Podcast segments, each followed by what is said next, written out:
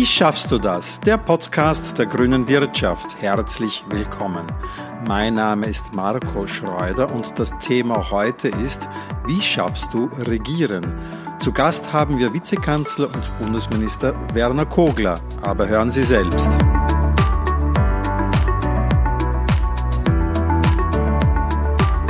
Heute zu Gast haben wir Werner Kogler und das Thema ist, wie schaffst du Regieren?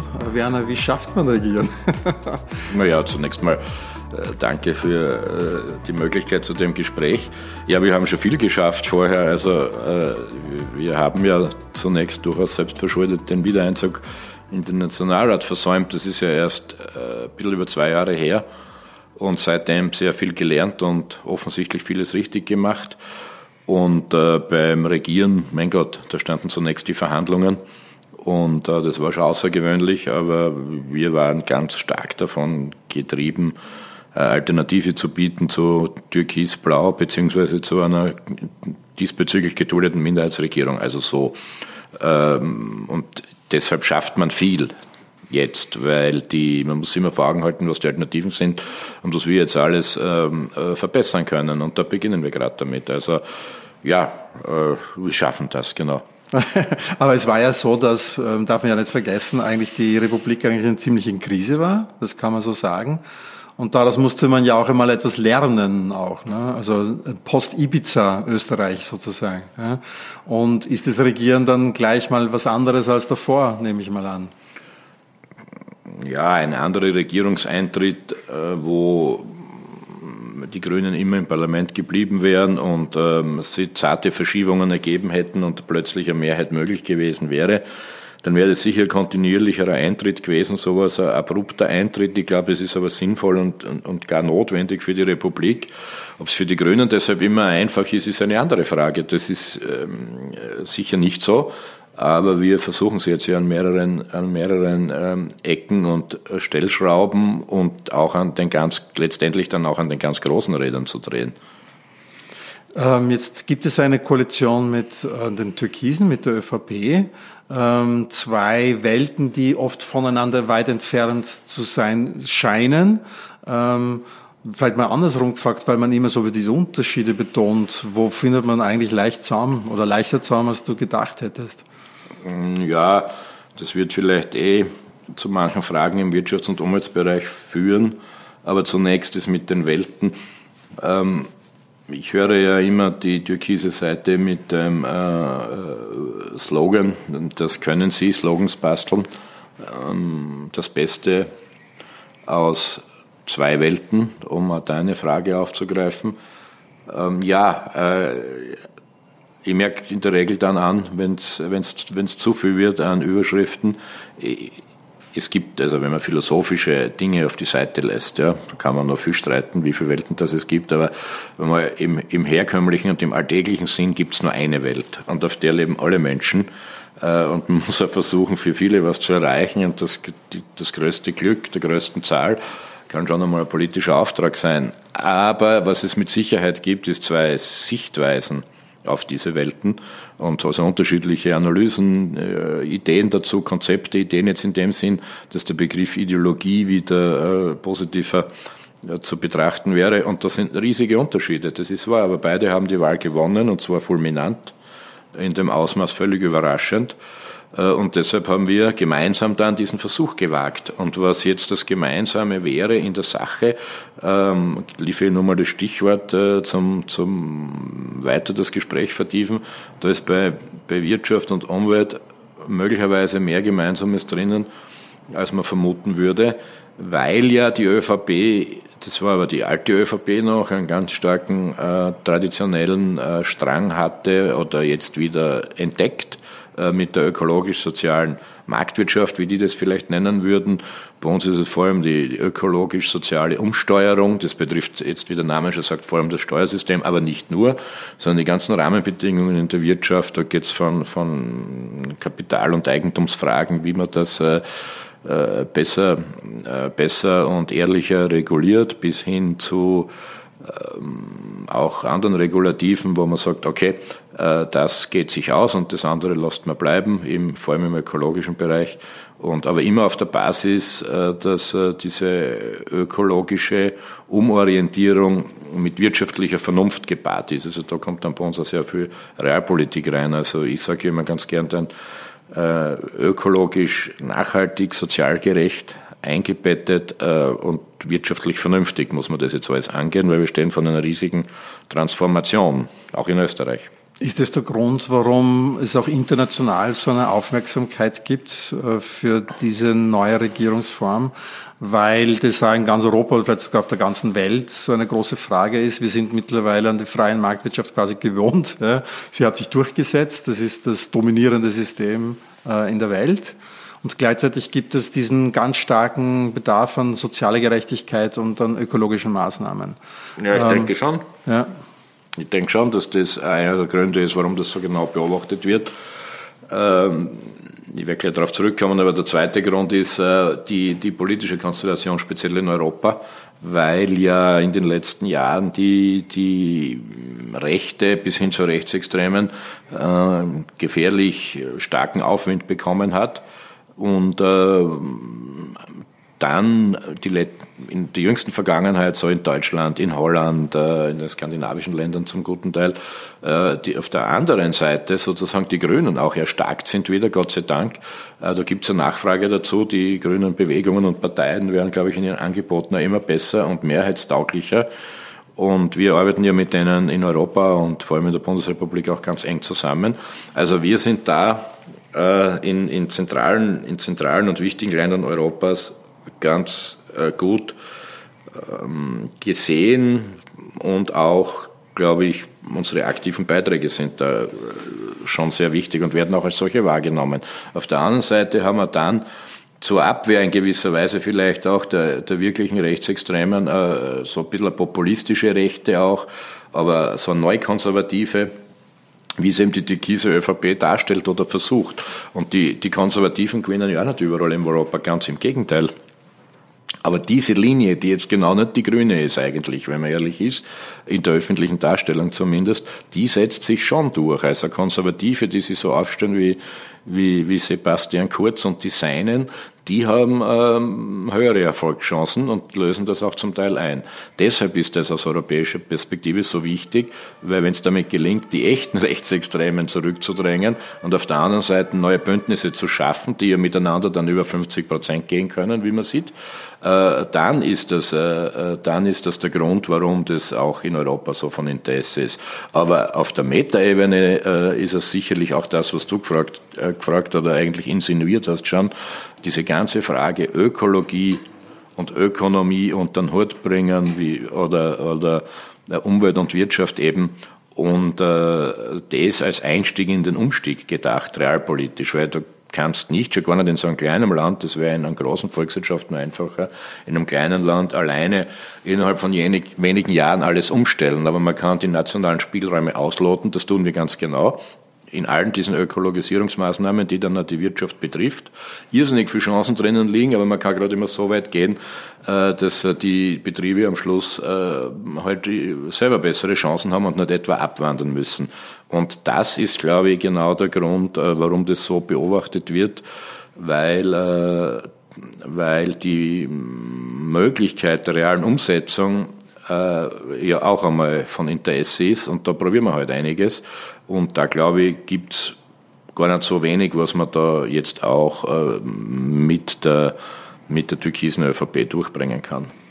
Da probieren wir ja so einiges, hast du gerade gesagt. Ähm, was, was, was, was sind denn jetzt so konkrete Dinge, wo man sagen kann, da kann, ist der Ansatz da, dass man äh, Klimaschutz betreibt und gleichzeitig Wirtschaftspolitik macht? Ähm, wie, wie versöhnt man, wie es so schön heißt, jetzt in den, in den Pressestatements oder in den Kommentaren in den Medien? Wie funktioniert es wirklich? Was ist da die Rolle der Grünen? Vielleicht nicht nur in Österreich, sondern, sondern überhaupt global gesehen auch in der Zukunft?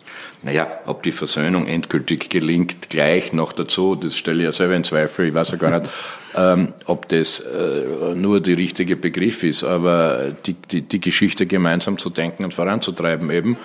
Und äh, was mir da ganz gut gefällt, ist eben äh, für europäische Staaten weil Europa gerade im Klimaschutz zum Beispiel große Vorreiterrolle nehmen kann, auch im globalen Kontext. Green New Deal. Und ne?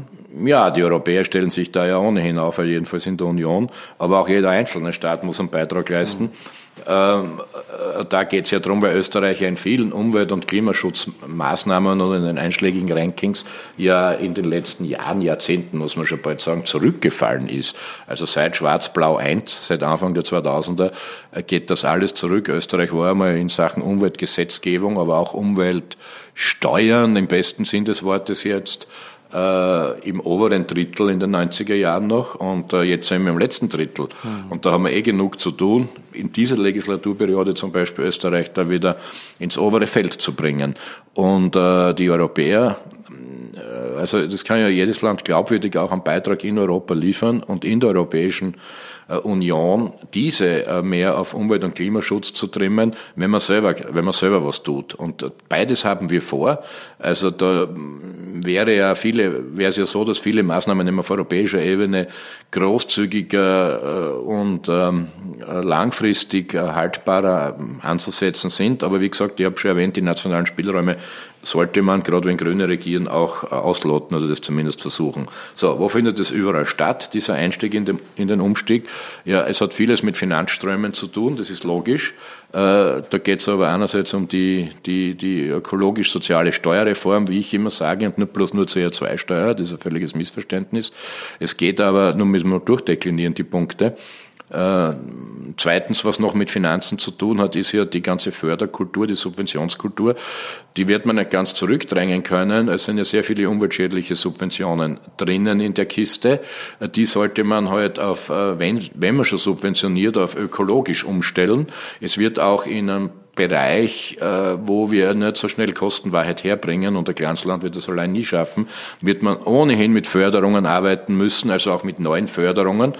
Äh, weil wenn es keine genaue Kostenwahrheit gibt, muss man die Produktionsweisen und die Konsumverhalten, die ökologisch sind, halt auf diese Art und Weise unterstützen.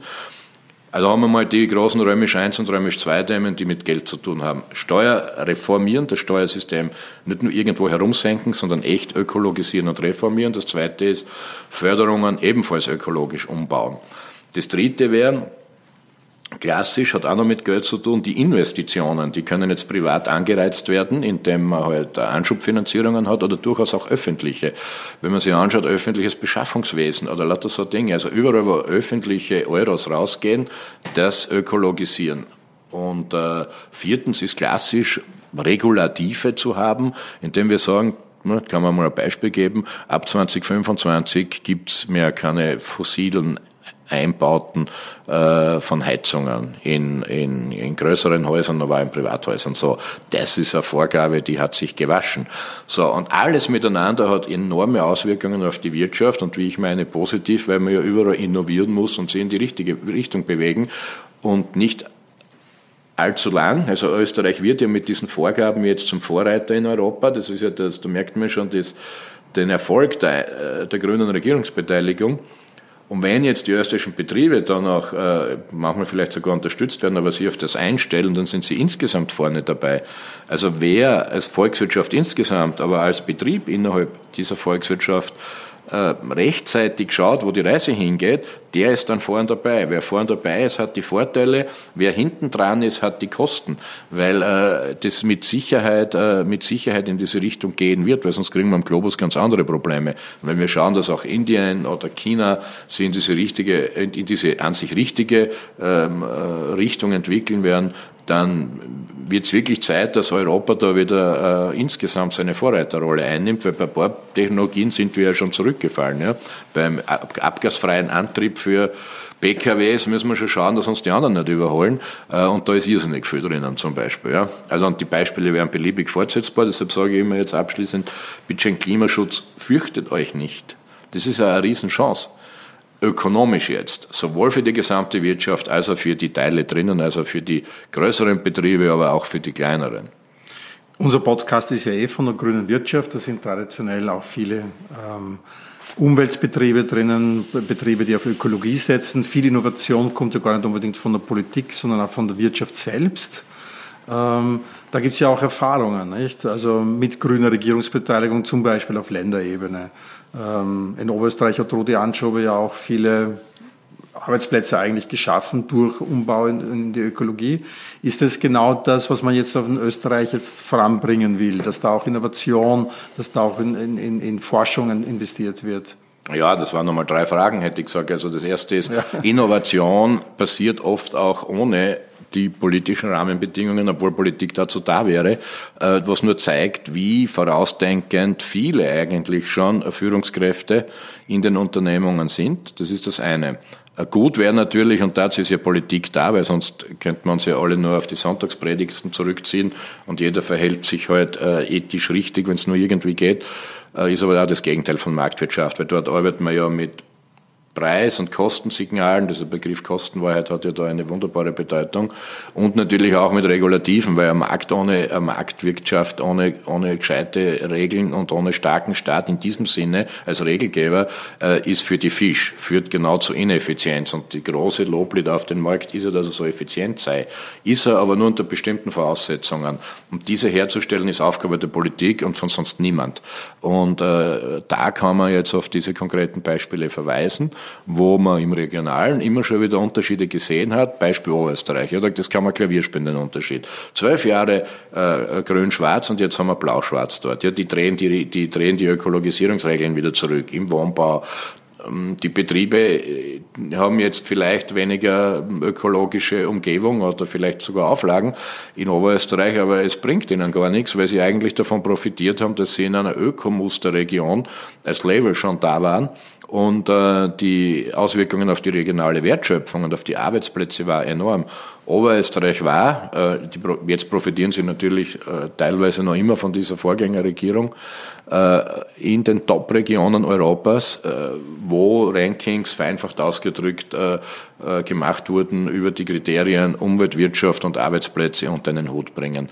Da waren die vorne ab mit Baden-Württemberg und Ähnlichen. Das ist ja auch nicht zufällig, dass dort die Grünen so stark sind und man sieht überhaupt einen Trend, wo modern Industrie ist, wo weiter innoviert wird, da sind auch die Grünen ganz stark. Immerhin also sind wir jetzt sogar schon seit bald zehn Jahren in der Regierung in Baden-Württemberg und stellen den Ministerpräsidenten dort.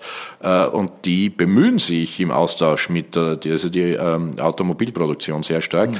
dass die endlich den Umstieg schaffen, weil wir da eben, wir hatten es vorher erwähnt, in Europa hinten dran sind. Da müssen wir auf die Überholspur, dass wir wirklich zu diesen abgasfreien Antriebstechnologien kommen. Und dann ist wieder sehr viel drinnen. Dann im Übrigen auch wieder für Österreich.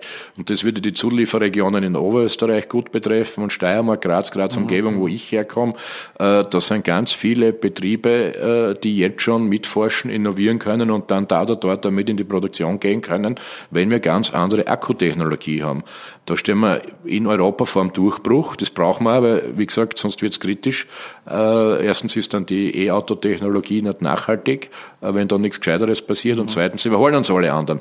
Und da ist irrsinnig viel drinnen, um ein konkretes Beispiel zu bringen. Und die Aufgabe der rahmengebenden Politik ist jetzt durch entsprechende länger voraus angekündigte Umsteuerungsmaßnahmen, sei es bei den Regeln oder auch beim Steuerlichen, hier zu tun. Tun wir im Übrigen, um endlich einmal ein konkretes Beispiel zu bringen. Es wird die Normverbrauchsabgabe umgebaut werden.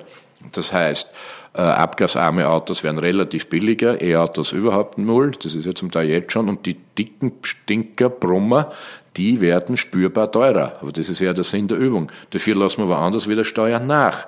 Beispielsweise im Lohn- und Einkommensteuerbereich. Das wird ja die Selbstständigen und die, die äh, entsprechenden Personenunternehmen freuen. Und da fangen wir bei den unteren Einkommen an. Das heißt, insgesamt wird die Steuerlast nicht steigen.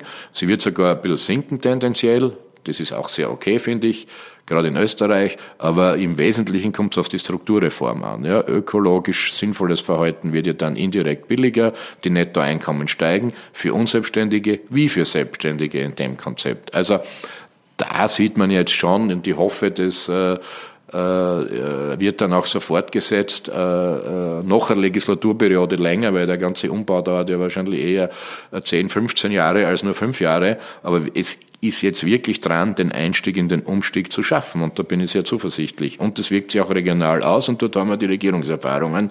Stimmt, das war ja auch die Frage. Jetzt habe ich da eh eine Zwischenfrage, weil du hast mir gerade einen guten Stichwort geliefert. Ähm, Es ist, man ist es ja gewohnt, dass Regierungen immer fünf Jahre planen, weil so lange dauert maximal mittlerweile, wenn man Glück hat an der Legislaturperiode. Ähm, und ökologisch umbauen, nachhaltig umbauen braucht ja eigentlich noch viel längere Jahreszyklen. Ne? Ähm, wie, wie vereinbart man das wie, im, im, Sinne von, wie schaffst du Regieren? Schafft man das, so langfristige Maßnahmen? Ja, ich meine, man kann ja mal mit dem Richtigen beginnen, das muss ja wieder anfangen. Und manche Konzepte oder Ideen sind natürlich auf 10, vielleicht sogar 20 Jahre gedacht. Mhm. Wir haben in Österreich jetzt das ambitionierteste in Europa, also mit ganz wenigen anderen Ländern zusammen 2040. Das ist irre schnell, äh, klimaneutral zu sein. Äh, und das wirkt sich aber schon auf die Gegenwart auch aus oder auf diese Legislatur, weil ja dann die äh, Abschmelzmaßnahmen, der Einstieg in den Umstieg eher schneller erfolgen soll. Und äh, da, glaube ich, ist es äh, in der Kurzfristigkeit oft nicht zu unterscheiden, äh, macht man jetzt was, weil es gerade in der Sekunde schlau ist, oder ist es eh der gleiche Schritt, der als erster Schritt notwendig ist, um nach 20 Jahren klimaneutral zu sein. Aber wir wollen rein, wir müssen rein und äh, bestimmte, bestimmte Guidelines ergeben sich dadurch schon, weil man ja weiß, okay, wenn wir bis 2040 klimaneutral sein wollen, ähm, dann wäre es schon gut, wenn bis da und dorthin dieses und jenes passiert. Und wir haben ja Maßnahmen, die zum Teil in die nächste Legislatur schon hineingreifen. Wenn 2025, da wäre knapp davor ja spätestens Neuwahlen, die ähm, ganze Neuzulassung von von Heizsystemen in allen Gebäuden Österreichs so ausschaut, dass nur mehr äh, regenerierbare Energien vorkommen als Energieträger, na, dann ist das ein revolutionärer Eingriff, finde ich, nach geradezu. Und äh, der äh, würde jetzt festgelegt werden und startet unmittelbar nach der nächsten Wahl. Also, weil ja der Vorlauf notwendig ist. Das muss man schon sehen. Man kann nicht heute verkünden, dass wir in einem halben Jahr äh, keine äh, Gasheizungen mehr zulassen, die, die, wo die ganzen Wohnprojekte im Übrigen im sozialen Wohnbau etc. durchgeplant sind.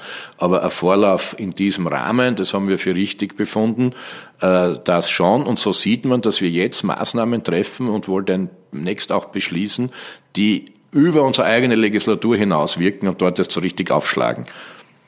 Ein anderes Stichwort, das du mir vorhin geliefert hattest bei äh, den Steuerreformideen, waren die Kleinunternehmen und die Einzelunternehmer und Unternehmerinnen sind ja mittlerweile ein Großteil der österreichischen Wirtschaft besteht ja eigentlich aus Einzelunternehmerinnen und Kleinunternehmerinnen, Kleinstunternehmerinnen, muss man eigentlich sagen.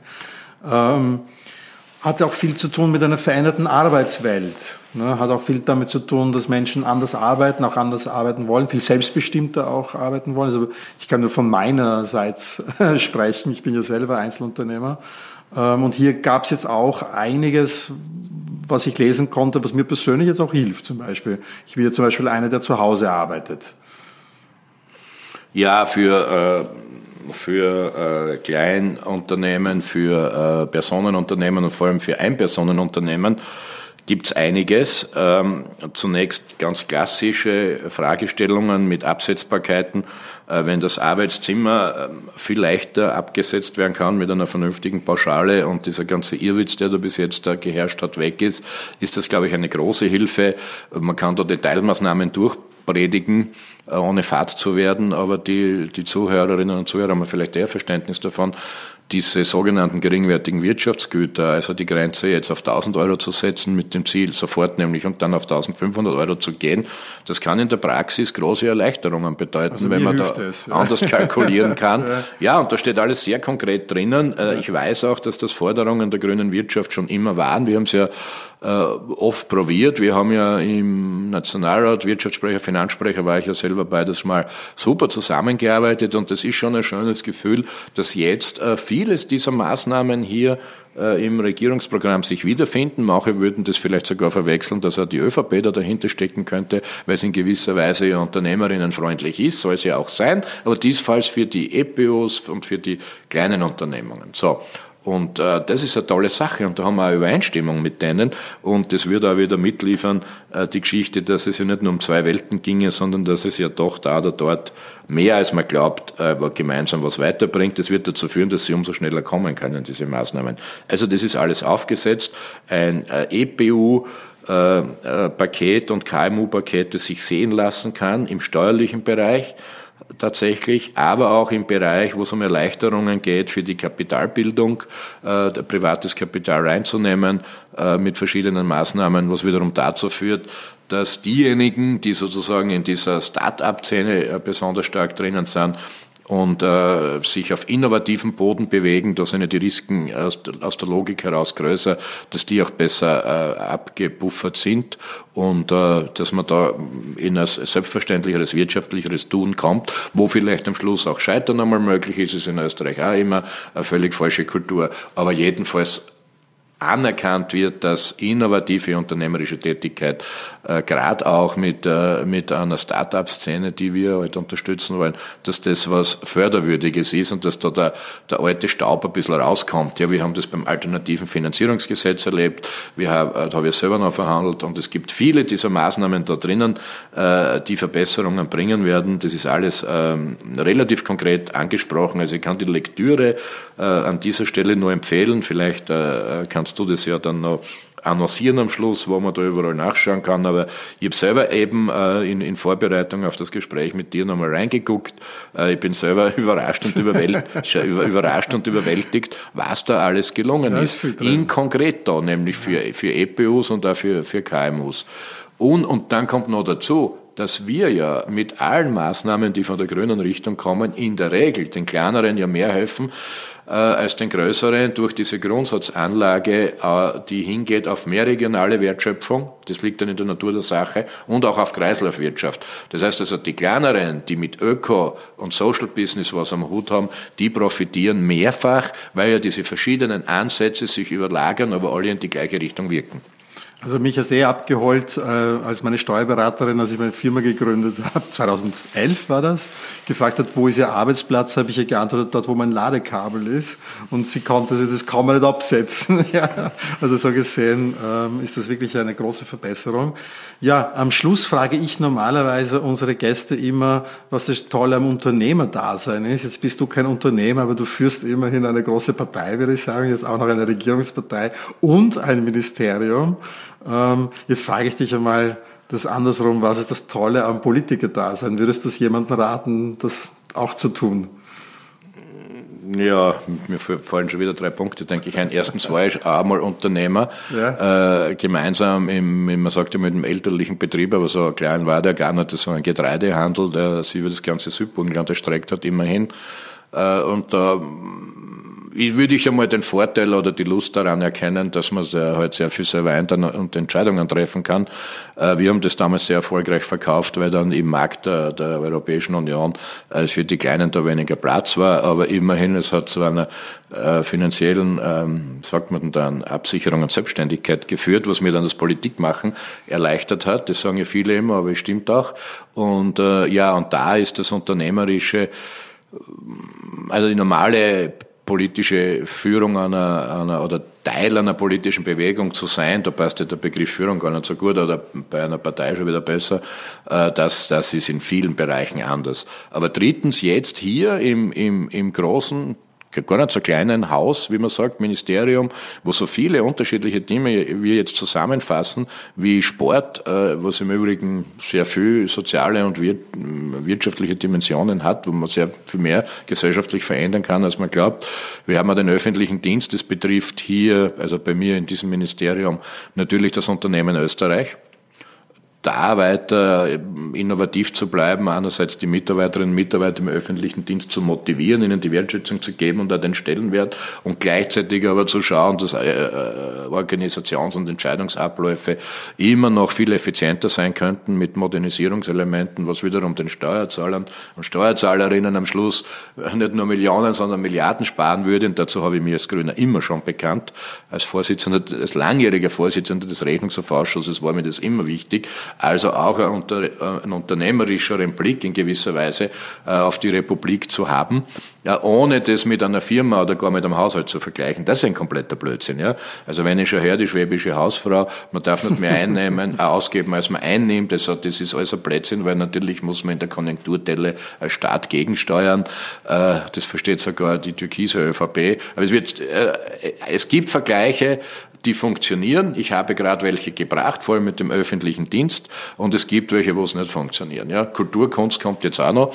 Da ist ein, ein großes Spannungsfeld, weil auf der einen Seite muss man da besonders viel Kreativität und Freiraum schaffen und zulassen und auch Kritik an allem und jedem, auch an den Institutionen der, der Republik selber. Ja, das ist dort, das ist ja wesensimmanent. Und gleichzeitig hat das aber sehr viel mit Wirtschafts-, betriebswirtschaftlicher Führung zu tun, weil die ganz großen Kultureinrichtungen äh, sind äh, äh, sind eigentlich äh, im Verhältnis zu vielen Betrieben in Österreich Großfirmen. Ja? Und äh, da ist ja auch nicht immer alles zum Besten gelaufen, ist halt öfter so. Äh, und diese, quasi diese ähm, Verbindung zu schaffen, dass die ökonomisch gut geführt sind, aber künstlerisch viele Freiheiten offen lassen, das ist auch eine nette Herausforderung. Also es gibt immer wieder Überschneidungen mit der unternehmerischen Tätigkeit.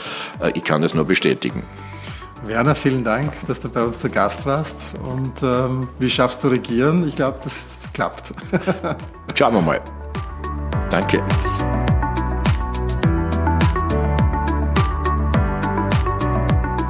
Was nehmen wir aus dieser Episode mit? Die ökosoziale Umsteuerung, die nennt Werner Kogler als die Stoßrichtung der neuen Regierung. Da stehen wir europaweit vor einer großen Transformation. Nachhaltige Innovation ist eine große Chance für die Wirtschaft. Wer vorne dabei ist, hat die Vorteile. Wer hinten dran ist, die Kosten, sagt Werner Kogler. Denn Klimaschutz sei überhaupt nichts, wovor man sich fürchten müsse. Einige Änderungen werden das Leben von EPUs und KMUs erleichtern, sei es die Absetzbarkeit von Homeoffice oder die Erhöhung des Freibetrags bei den geringwertigen Wirtschaftsgütern. Im Programm finden sich außerdem einige Punkte zur regionalen Wertschöpfung, Kreislaufwirtschaft und Social Business. Ja, das war es von dieser Episode und hören Sie wieder rein, wenn es wieder heißt, wie schaffst du das?